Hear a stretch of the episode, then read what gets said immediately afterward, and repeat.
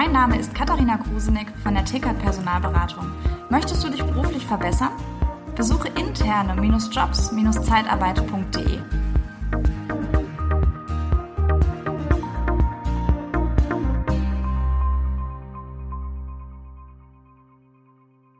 Hi, ja, es ist wieder soweit. Es gibt eine neue Podcast-Folge und das Thema, was dich heute erwartet, Kaufsignale, Kaufbereitschaftssignale erkennen und äh, ja, dann auch umsetzen. Weil ich das immer wieder im täglichen Tun und auch in Postings bei Instagram sehe, dass nicht alle die Kaufsignale erkennen ich sage mal so, die roten Ampeln überfahren. Ja, oder bei grünen Ampeln losfahren. Weil ich jetzt gerade auch wieder im Auto sitze, da passt das äh, gerade symbolisch dazu. Ja, da müssen wir besser werden. Kaufsignale. Vielleicht sagst du auch, Kaufsignale erkenne ich sofort. Überhaupt kein Thema. Aber man kann so ein paar durchgehen, ähm, die auch gerade zu der Zeitarbeit passen. Und ähm, das möchte ich mit dir teilen. Liebe Zeitarbeit der Podcast mit Daniel Müller.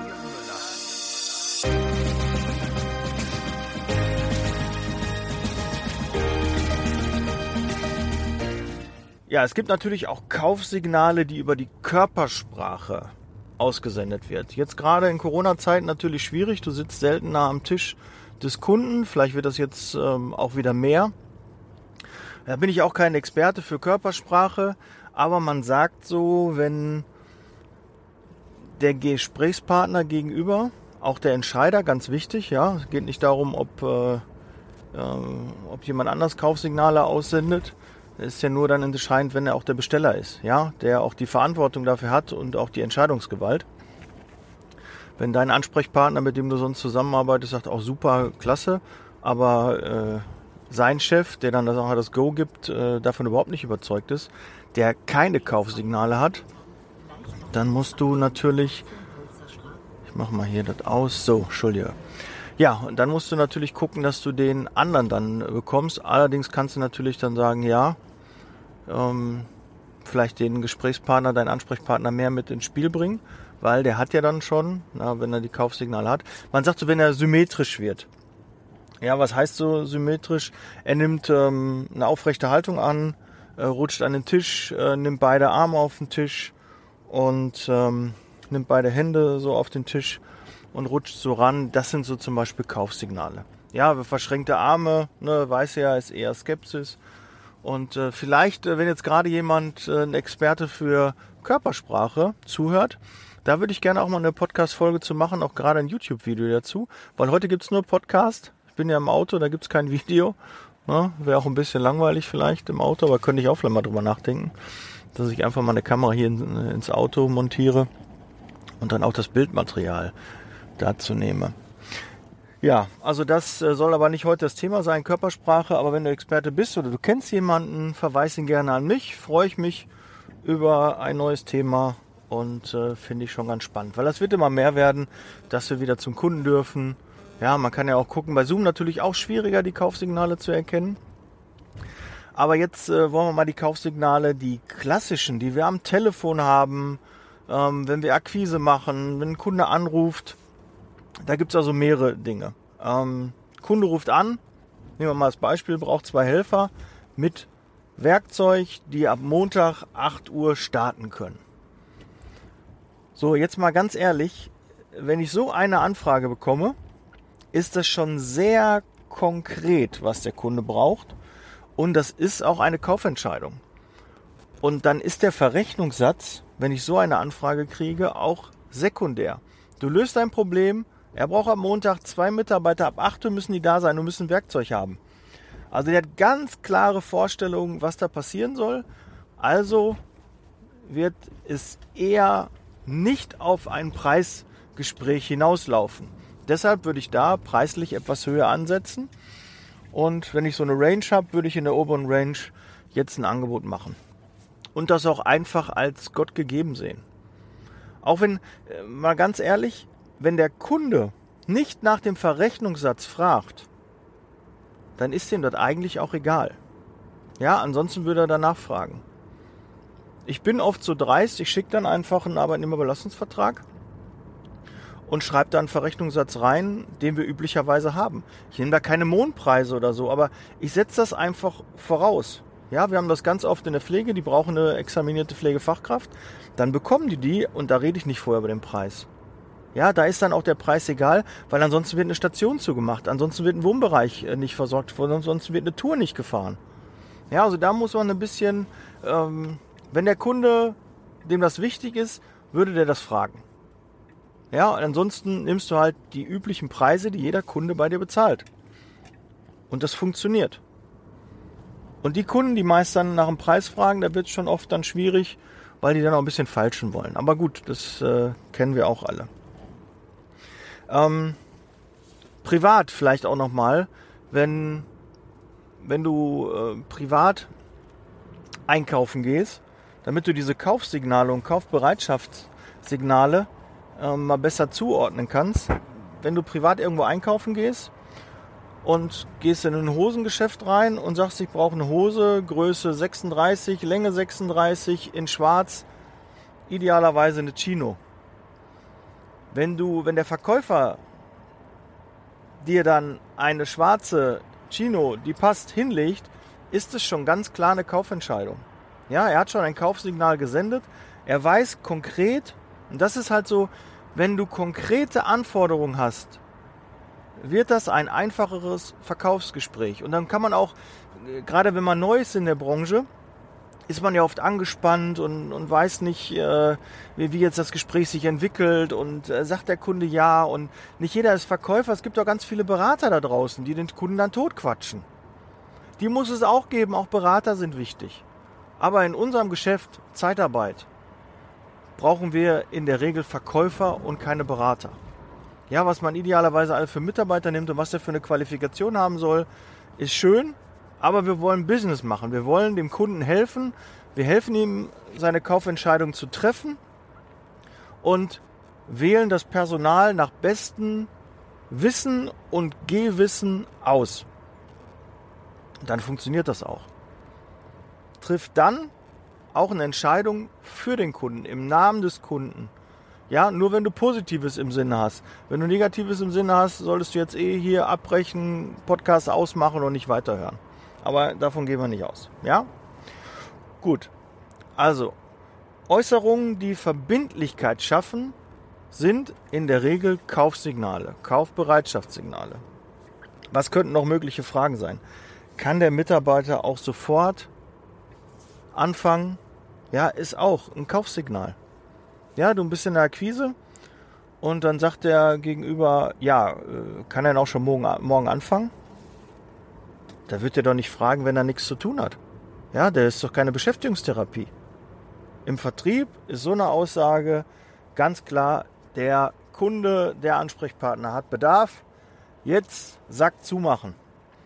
Weil wenn du Berater bist, dann quatschst du jetzt auf den ein und ja, der kann auch montags, je nachdem. Ne, wir haben natürlich Mitarbeiter, die können äh, schon ab morgen, wir haben auch Mitarbeiter, die nächste Woche anfangen können und dann blö, blö, blö, blö, blö. Dabei wollte der eigentlich nur hören, ja, haben wir. Wie viel Uhr soll er kommen? Soll er ähm, schon direkt um 6 Uhr starten oder ganz entspannt um 8 Uhr morgen früh bei Ihnen auf der Matte sein? Ja, kannst du so fragen. Und dann hast du den Auftrag gemacht. Und hast dir auch Zeit gespart. Weil mal ganz ehrlich, ich höre immer wieder, dass der ganze Verwaltungsapparat immer größer wird und mehr zu tun und dass äh, wir zu der eigentlichen Arbeit disponieren, weniger kommen. Und das liegt halt auch daran, weil wir uns mit Dingen beschäftigen, die unwichtig sind. Ja, oder Zeit vertrödeln, die wir sinnvoller einsetzen könnten. Und das gehört zum Beispiel dazu. Wenn du ein Kaufsignal hast, dann quatsch den Kunden nicht, Kunden nicht tot, sondern mach den Sack zu. Was können noch sein? Ich habe mir noch so ein paar aufgeschrieben. Ähm, wie lange muss ich den Mitarbeiter denn abnehmen? Da, äh, auch ganz klar, der hat sich mit dem Kauf schon beschäftigt.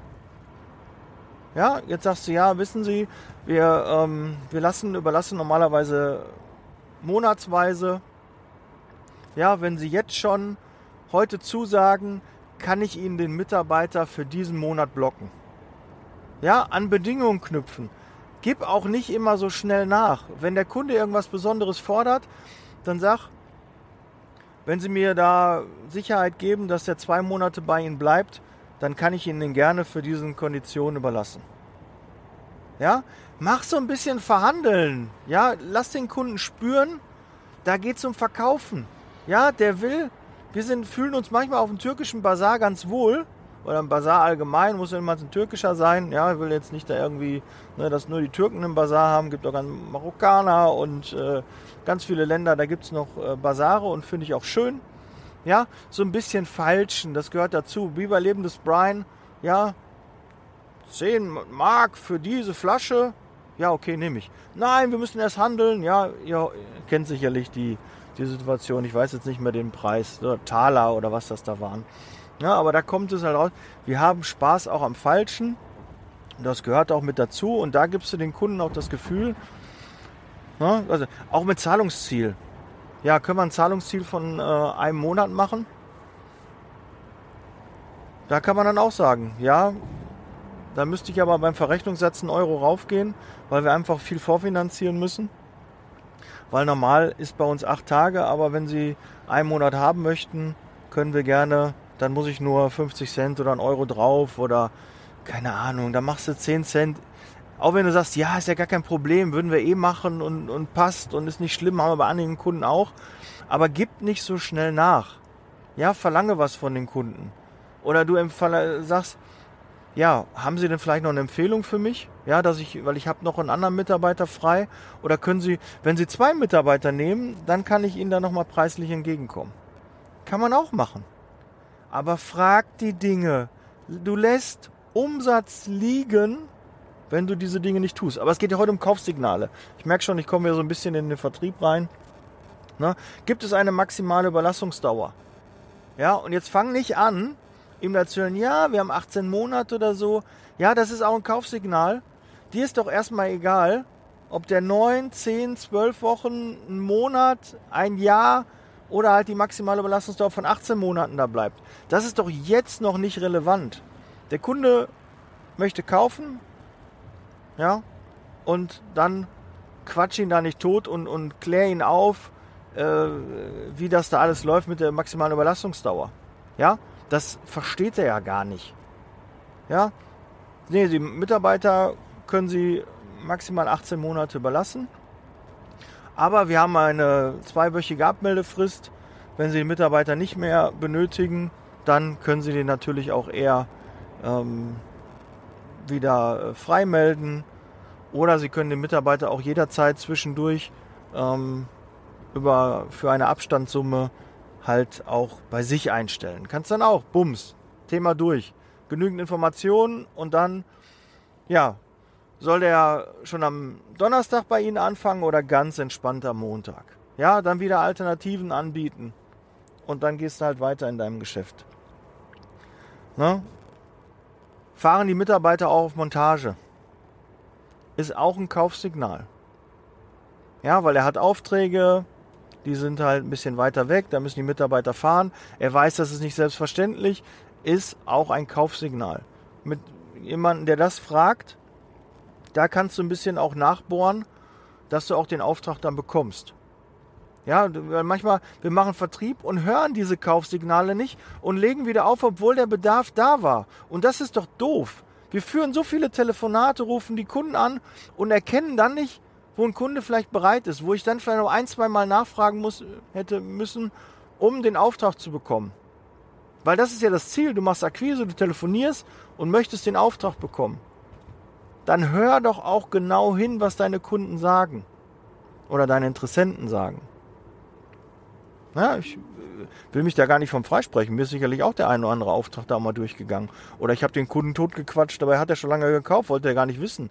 Und dann habe ich ihm so, so viele Dinge erzählt, habe ihn dann damit verwirrt und äh, dann war er nicht mehr sicher an seiner Kaufentscheidung. Dann hat er überlegt, ah ja, da könnte ich ja auch und das und ja, manchmal ja, ist äh, weniger mehr. Ne, wie lange ist äh, das Zahlungsziel? Ja, habe ich gerade schon gesagt, ist auch eine klare Kaufentscheidung. Ähm, wie, wie stellen Sie die Rechnung, wie und wann stellen Sie die Rechnung? Ja, auch klare Kaufentscheidung. Der Kunde hat sich damit auseinandergesetzt, wie er da Personal bekommt. Und dann immer eine kurze Antwort darauf. Ganz, ganz wichtig. Nicht bla bla, sondern wirklich kurz, prägnant und macht den Sack zu. Wenn Sie heute bestellen, dann, habe ich gerade schon gesagt, dann gibt noch irgendwas dazu, mach irgendwie. Und dann müssen so Kleinigkeiten, gibt nicht direkt einen Rabatt, ja? Rabatt ist wirklich die schlechteste Lösung. Eine Preisreduzierung, da werde ich auch noch eine Folge zu machen, ist die schlechteste Lösung. Die kostet dich immer Umsatz. Arbeite mit Draufgaben, andere Lösungen und ähm, dann ist das auch sicherlich äh, für deinen Rohertrag wesentlich besser. Und ähm, lass dein Team doch oder erstell dir selber eine Liste mit möglichen Kaufsignalen. Und dann ist es doch richtig geil, wenn du Vertrieb machst. Du hast eine Liste mit ein paar Kaufsignalen und dann hörst du das und denkst, yes, dein Kaufsignal, jawohl, Attacke, das ist jetzt ein Auftrag. Das ist doch was Schönes. Wenn der Kunde sagt, ja, schicken Sie, ist auch ein Auftrag. Aber manchmal diese Kaufsignale erkennen und dann einen Auftrag machen, ist doch auch cool. Ja, und wenn nur von, von 100 Telefonaten du jetzt zwei, drei besser raushörst, wo es Sinn macht, vielleicht dran zu bleiben, umso besser. Wenn du das nicht gemacht hättest, wenn du diese Kaufsignale nicht erkannt hättest, hättest du für diese gleiche Sache halt mehr telefonieren müssen. Weniger Erfolg und wir sind vom Erfolg abhängig. Wir haben das gerne, wenn wir Telefonakquise machen, dass wir da auch mal ein Erfolgserlebnis haben, weil sonst kommt Frust auf. Und das ist ein Hilfsmittel, um bessere und mehr Abschlüsse zu haben, mehr Sicherheit, genauer hinhören. Ja, weil du kennst auch die Vertriebler, die bei dir anrufen und du das Gefühl hast oder merkst, der hört dir überhaupt nicht zu. Der telefoniert einfach seine Liste ab. Du erzählst ihm irgendwie was, oh, ja, äh, was soll er denn kosten oder so. Und der überhört das einfach. Der geht dann weiter, ja, wir melden uns dann nochmal, ne? Und äh, tschüss. Und du hättest so, ach, schicken Sie mal ein Angebot oder so, wolltest du sagen. Aber der hat schon vorher aufgelegt. Wo du denkst, ja, was ist denn da nicht okay, in Ordnung mit dem? Warum hört er mir nicht zu? Habe ich schon ganz, ganz oft gehabt, Vertriebler, die nicht zuhören, wo mehr möglich gewesen wäre, die haben es aber einfach verpeilt, weil sie nicht zuhören. Ja.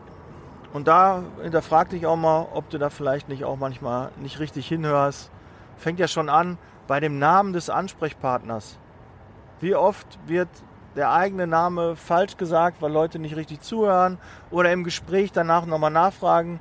Ja, können Sie mir gerne ein Angebot schicken? Äh, ja, wie war nochmal Ihr Name? Na, auch nicht. Wie ist Ihr Name? War, der ist nicht tot, der lebt noch, weil du telefonierst gerade mit ihm. Ja, also wie war Ihr Name? Vergangenheit ist nicht der richtige Weg. Aber ich will nicht klug scheißen. Ähm, habe ich auch einer der ersten Folgen mal erzählt, weil ich habe immer damals, als ich angefangen bin in der Zeitarbeit, hat mich auch ein Mitarbeiter, damals ein Büroleiter, immer wieder darauf hingewiesen und gesagt, nicht wahr, Daniel, nicht wahr. Ja, wie war nochmal Ihr Name? Der lebt noch. Wie ist Ihr Name? Gut, aber das ist so eine alte Anekdote. Und äh, vielleicht geht es dir auch so, dass du in den Telefonaten oder von den Kollegen auch immer dann hörst, äh, ja, wie war Ihr Name? Oder du gefragt wirst, wie war nochmal Ihr Name? Gibt es ganz, ganz oft. Ja, und dann denk dran, ah, dass du das dann nicht machst. Wie ist dein Ihr Name? Gut, das soll es gewesen sein. Etwas kürzer wieder die Folge. Sehr schön, ich bin stolz auf mich. Dachte schon, ich habe hier so viele Seiten aufgeschrieben, dass es doch ein bisschen länger wird. Aber Kaufsignale ist nicht so ein, so ein äh, Riesenthema. Wie gesagt, denk nochmal dran, wenn du jemanden für Körpersprache kennst, ich würde gerne mal jemand von der VBG im äh, Podcast haben. Das wäre nochmal interessant. Vielleicht ein Arbeitsmediziner. Äh, mich würde interessieren ähm, äh, ein, ein, Steuerberater, ein Rechtsanwalt, der sich auf Zeitarbeit spezialisiert hat. Ja, da gibt es ja einige. Ähm, stellt gerne mal den Kontakt her. Vielleicht ähm, hört ihr auch gerade den Podcast und habt ein Thema äh, Fachsicherheitskraft oder ihr seid für Datenschutzexperte und und und. Alles, was zum Thema Zeitarbeit gehört. Wenn ihr Lust habt, im Podcast zu sein, meldet euch gerne und dann gucken wir, dass hier die Bühne euch gehört. Und ihr müsst damit klarkommen, dass so knapp 400.000 den Podcast bisher gehört haben. Da werden noch ein paar dazukommen. Also, ja, ist auch eine gute Reichweite da und ich freue mich, wenn ich euch diese Reichweite bieten kann. Okay, so, dann viel Erfolg. Setzt um, that's Leasing Baby. Ich bin raus und freue mich, dass du bis jetzt dran geblieben bist. Bis bald. Ciao. Der Podcast wird unterstützt von der TCAT Personalberatung, ihrem Spezialisten, wenn es um die Besetzung von internen Stellen in der Personaldienstleistung geht.